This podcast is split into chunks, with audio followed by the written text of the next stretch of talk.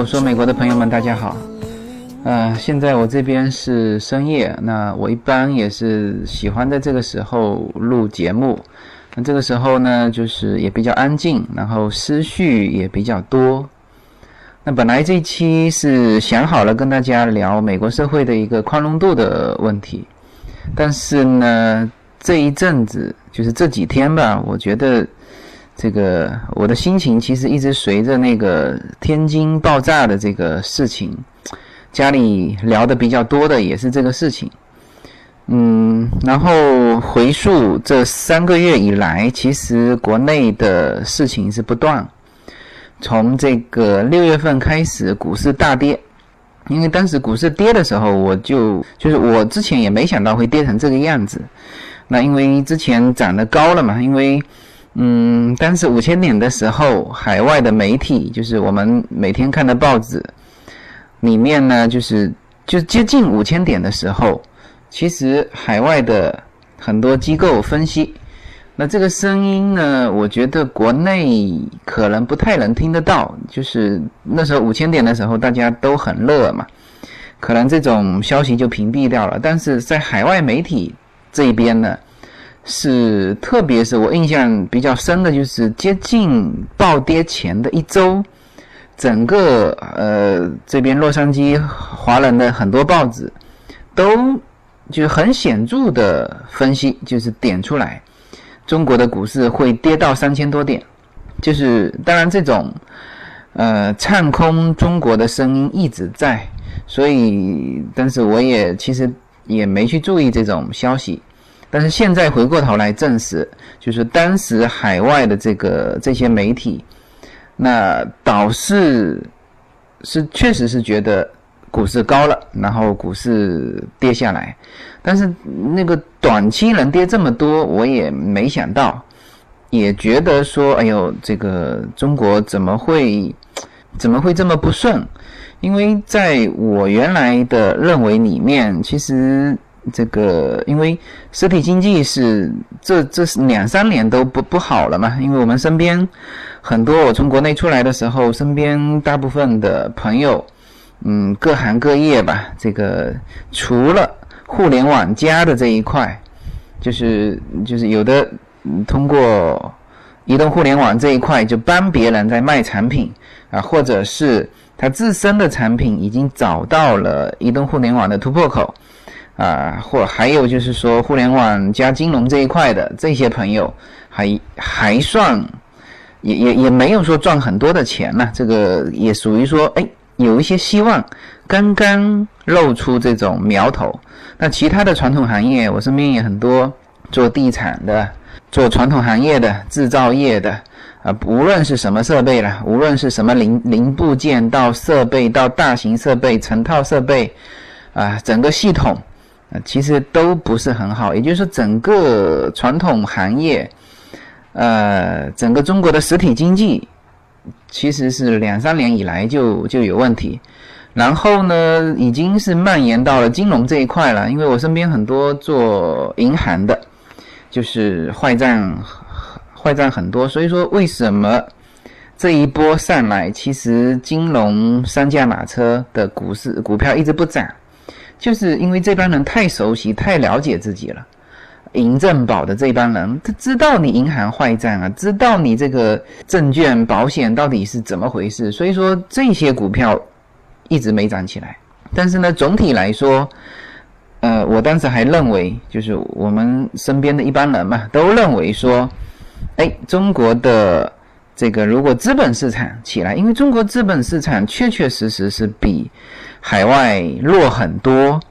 然后呢，因为这个美国的金融市场啊，它已经非常成熟了啊。即使说金融危机之后，人家走了大牛市，是吧？大牛市、长牛、慢牛啊，大牛走了六年时间，是吧？人家走的很好，走出来了。那事实上，中国的七年的熊市好不容易有一个开头，因为这种东西是。就是一个循环嘛，良性有良性循环，恶性呢有恶性循环。所以我们当时身边的这个圈子啊，既有国内的，也有海外的，都一致认为说，哎，如果中国的资本市场能够起来，因为你暂时先看到它泡沫无所谓嘛，资本市场起来，上市公司融到钱，它必然，他这个钱要对股民有交代嘛，他也不可能拿去花掉，他这个必然干嘛？兼并重组，然后呢，我身边那一帮就是做移动互联网加的，或者是做创业的。你说现在做创业，这个怎么做？这个最好的归宿就是让这个上市公司给收购掉嘛，他自己去做成上市公司，慢慢慢慢一步一步走过来，这个机会啊，整个的时代已经过了，没有这种机会了。所以说，如果资本市场能起来，那导致这一批这个这个创业的人，哎，还可能有一个比较好的归宿，就是说，哎，我做新兴市场，但是呢，我现在要烧钱，但是我这个能够能够这个有活力啊，然后传统的上市公司如果收购了我的这一块，然后借助他们的平台资金，那这个就可以支持到实体经济嘛，所以。当时应该来说，就是都是这么想的，呃，然后到了五千点之后，也感觉有泡沫，有泡沫，然后觉得下来一些嘛，也就无所谓。那么没想到是下来这么多，那所以当时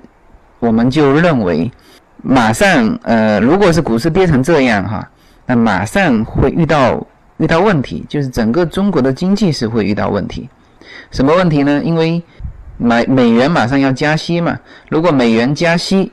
呃，很多的资金呢，就是会抽离从中国，会抽离到嗯这个这个美国市场。那么，其实你本身中国实体经济不行，房地产又这个，就房地产代表了什么？这代表了以中呃以人民币计价的这个固定资产啊。那这些又停滞了，因为然后中长期不看好嘛，这个已经停滞了也两年了吧，所以这这些其实都是造成资金从中国流出，然后再加上你又降息，是吧？那么你你只有股市好，人家还有那么一点理由把资金留在中国，因为现在其实。就新一代的这一批商人，他的这个资本一定是全球流动的，呃，他他不会说哦，我就死守在中国，我的这个这个这个摊子，他稍微，就特别是中国和美国之间，对吧？他他他也许这个印度市场不会很熟，巴西市场不是太熟，但是美国市场他还是熟的嘛，因为美国主是主流的这个呃这个这个这个资本市场，他还是熟的。你中国经济一旦不好，人家也有备胎呀，那直接到美国来，是吧？美国如果现在在加息，啊，人呃美元升值，再加上美国的房地产，也就是说以美元计价的固定资产在升值，那当然人家资金从中国到移到搬家搬到美国来，所以说本来就存在这种这种这种搬家的这种趋势。然后呢，当时中国资本市场好，然后呢阻止了一。一段时间，啊，但是我们还觉得说，嗯，如果是中国资本市场好，那其实我们没有必要，因为那时候人民币也还坚挺嘛，没有必要把资金移出来。那但是呢，现在这个状态，我感觉哈是不太妙。股市一跌，马上这个希望破灭，希望破灭，马上就是资本外流，资本外流马上会。导致人民币贬值。那果然，因为这个话，我是在我我我我自己的群里面，就是我身边的这帮人，我已经说了，我说这种情况下，如果说股市反弹不能够有一定的效果，呃，进入一个横盘的话，那么很快钱就会从中国的资本市场抽离。中国资本抽离，抽离去哪里呢？楼市是不会进去的，就中国的楼市是不会进去的。那么唯一的就是说抽离整个中国市场。那么马上接下去就是什么？就是人民币贬值。那中国政府还算是坚挺啊，撑了这么久，但是呢，这个这几天吧，就是这一周了，其实就是这一周了，人民币暴跌。那这个这个其实海外的媒体在之前也是预计出来了。这个，然后这几天的报纸是用了一个叫做“崩”，就是崩跌，人民币崩跌。呃，当然，我们自己国家这边的消息还是比较正面，就是说，哎，我这是主动调整，我在你美元加息之前，我主动调整。但是问题是，就是说市场它会不会是这样认为？就像你当时股市第一天跌的时候，说是太高了，正常调整。那现在你说人民币这个这个原来就虚高，那我这个主动降。但是市场不会会不会这么认为？这个我们打一个问号。因为当时第一天的时候，但就是说一步到位了啊，这个降到六点六点六点三几的时候，就说一步到位了。那事实上，你你看看市场的反应，它会它它一定是有惯性的。现在好像是到六点，呃，人民币是中间价是六点四几嘛。这个报呃跌了三天，维持在六点四几，但是实际事实上离岸价是六点五八，也就是说你去香港兑换，香港是整个的那个大市场嘛，就是海外的都可以在那边自由的兑换，那国内的是不行，国内的像你只能是一个身份证去兑换五万美金嘛，那么我还好是六点二二的时候。这个我我我自己感觉到了，人民币应该是会跌的，呃，当然我也没想到会说连续三天暴跌这么多，所以我当时换了一批嘛，当时还是六点二二换的，现在回头来看也相差比较多的钱，所以感觉就是说从六月份开始，就是国内的这个这个消息啊，总是不是太好。呃，应该说比较差了，应该说比较差，因为我我我自己之前做实体经济，然后那也也也学了一些经济学嘛，然后总体来说，我是感觉这样下去是不太妙的。然后呢，也也是前几天，也是上周，就是我们我自己的家乡福州嘛，呃，来了一场台风，就是整个福州是被淹了。朋友圈也是被刷屏，就是主主主干道，就是像五四路嘛，是我们福州的中心啦，就是在那个地方，水呢是及腰这么深，那这这无数的汽车全部被淹，然后这个好像也只有江边那里水就是流下水道流的比较快。呃，没事。那其他的是全部被淹。当然，福州十年前，呃，有一次龙王台风也被淹过，但是呢，这一次是更惨。也就是说，十年了，整个福州的市政建设在管网这一块，就下水道这一块是没有进行投入。我还看了二零二零零五年的当时的。一个一个一个报道，就是说什么投入百亿来做这个地下管网，那现在看起来也是要么就没效果，或者就是没做。那就是说，总体来说，国内的这种政府机构啊，还是愿意把钱花在这种表面工程，因为投了点钱，大家要要求能看得到嘛，要有政绩嘛。那你说像这种抗拒这种十年一遇的这种台风的。政府就不太愿意去投入，因为不容易出业绩。但是这对于老百姓来说，这是很重要的事情。你多建一个公园，还不如投一些钱去把这个下水道搞清楚。这否则再来一次台风，还是这么多被淹。有一个段子嘛，他就是说这个这个这个这个十年了，福州没长进嘛。那我也自己的家乡，虽然说人不在那边，然后家人。所住的那个地段在江边嘛，那反正也也没什么事，啊，车子啊什么也没什么事，但是身边很多朋友车子被淹，出行怎么样？那看了也觉得心里不太舒服。再加上这几天天津大爆炸，这个匪夷所思的一个事情。呃，现在海外媒体的这几天的报纸也是连续，这样几个消息交叉着，人民币暴跌，天津爆炸，就是就是这几个消息就是就是交替的，然后整体来说，就是关于伤亡数字这一块，海外媒体倒都没有。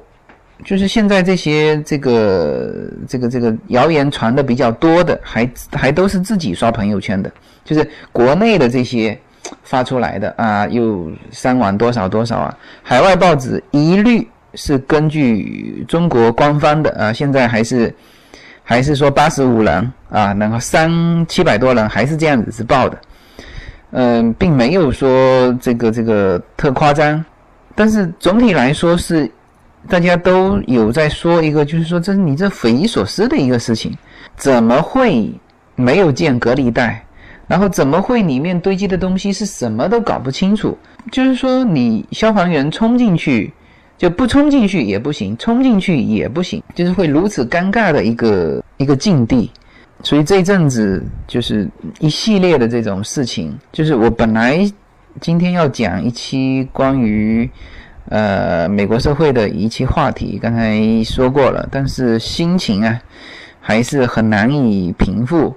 所以，所以这期呢，就就跟大家扯一扯这种，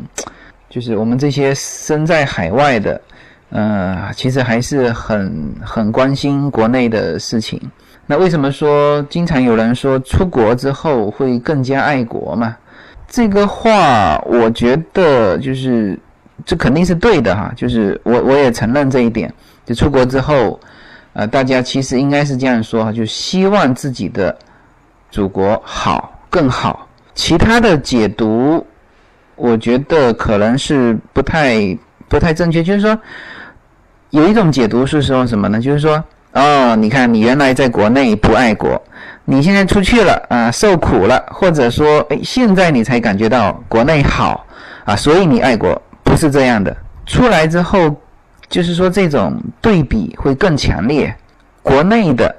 好与国内的不好都更加清晰。就是说我反正觉得没有说说出来之后感觉说，呃，原来认为中国不足之处是是错误的，不对的。你原来觉得中国不足之处，政府喜欢做表面文章，喜欢做表面工程，不管下水道，现在还是这样啊。你你到了洛杉矶，你到了这个人家的城市，你看人家是怎么做的。洛杉矶，我我到这边来之后，总共就下了五场雨，是是是稀稀疏疏的小雨，但是人家依然挖了很大的这个这个这个排水管道，平时是干枯在那里没有用。你说那个位置也是可以拿出来建建筑物或者是其他的，但是人家没有。防百年一遇啊，我们呢就是防十年一遇的这种工程都还是没去建。你说这个国国内的这种对于人民健康，就是社会，我我这里面不讲是政府哈，就是其实对于社会来说，好像对于自己切身的这种身体健康这一方面的安全这方面的东西，还是。还是做的不够，就食品健康我就不说了。像这次这种天津的这种大爆炸，你接下去还有更多的东西啊，就是不是说还有这个几百吨的什么氢氢化钾啊？如果是下雨，就会怎么样怎么样？那这些我希望是杞人忧天，呃，我希望是不实报道。但是你你你的这个大爆炸你是事实。我们不得不担心，还有这个氢化钠的氢化钾的事情，所以我没觉得说出国了之后会更加爱国，是说我们当初错了啊，说这个你当时没感觉祖国好，不对，不是这个意思哈。出来之后就是更加清晰的能够感觉得到，包括之前的那些官场，包括这个权力自上而下。的这种，我们原来也觉得这个其实有些看不惯，然后呢，你到了到了这边之后，你看到这种权力的自下而上之后，那你就更清楚了嘛？为什么说当时的美国的驻华大使一家四口，呃，是坐这个经济舱到北京上任，然后呢，吃的是这个很简单的几十块钱的食品？你看美国这边都这样啊！你你到了这边，感受了融入了这边生活之后，你就知道为什么说驻华大使，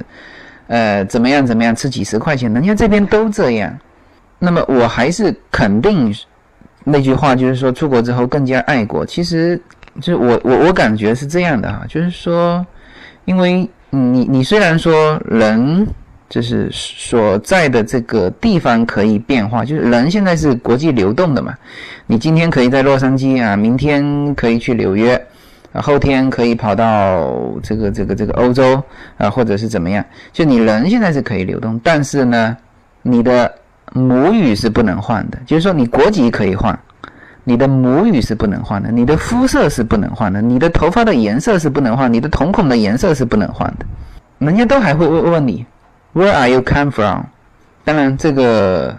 你如果是你如果是去亚洲，你可以说啊，我来自中国，我是华人。那么你到了美国，它是一个更大的一个平台，所以说我们在填表格的时候呢，就是就是就就还没有华人这个选项。那大部分的情况下，就我们只能勾那个亚裔啊，就是你的民族你是不能换的，明白吗？就是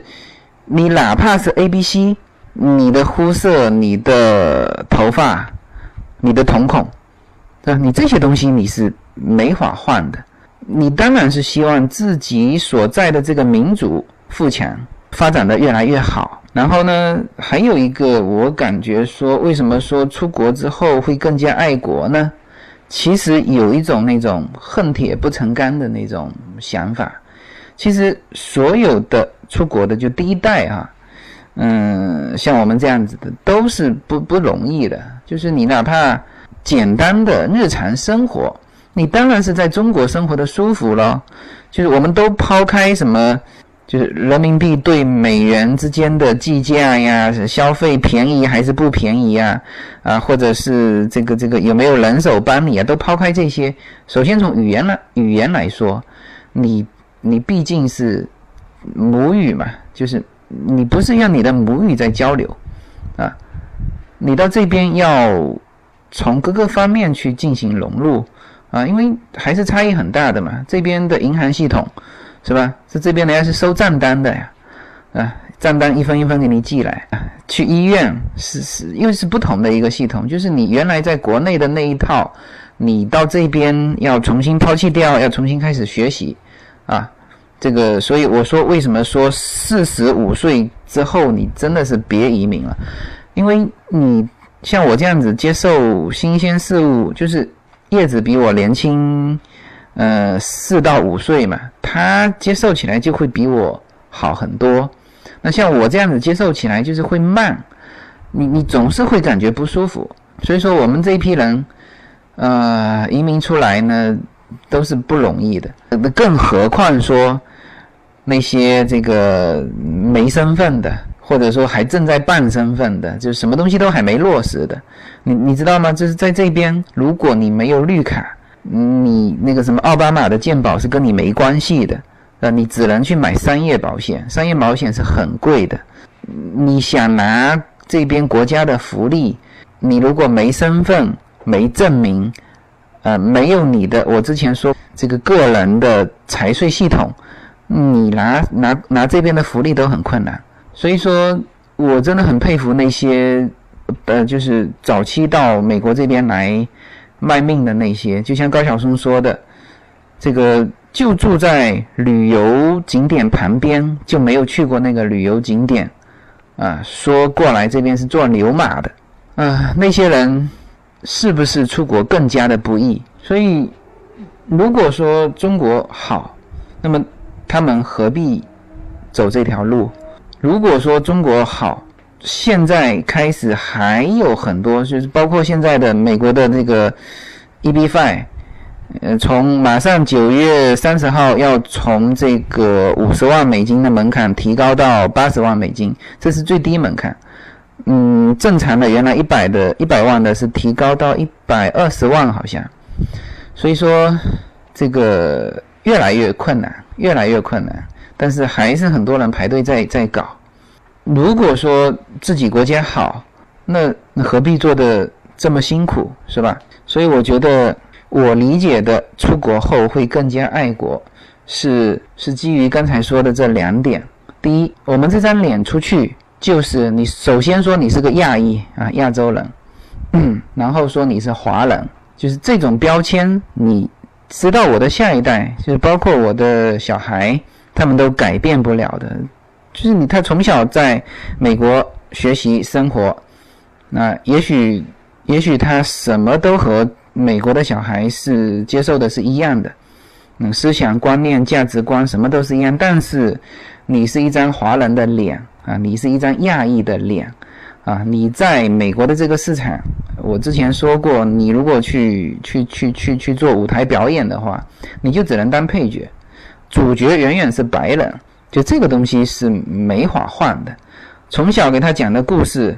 是中国的古代故事，接受的家庭观念还是中国的这种观念，这种东西我我觉得就是到他的下一代。可能那个时候世界更加融合了吧，但是至少说到我小孩这一代，这些东西都是变化不了的。你像这个我们身边的这几个家庭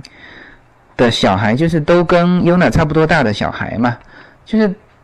他这一代都很清晰的知道自己是来自中国，是中国人啊。所以说，你说中国如果富强，他们也觉得很高兴啊。当然，他不会说，嗯，这个骄傲啊，或者是很自豪啊，不会用这种字眼。但是，应该说，如果说中国非常好以后，那尤娜应该是非常高兴的，因为他至少这张脸出去啊，我来自中国。那还有一个就是，就是感觉就是说，希望祖国好嘛，太希望祖国好了，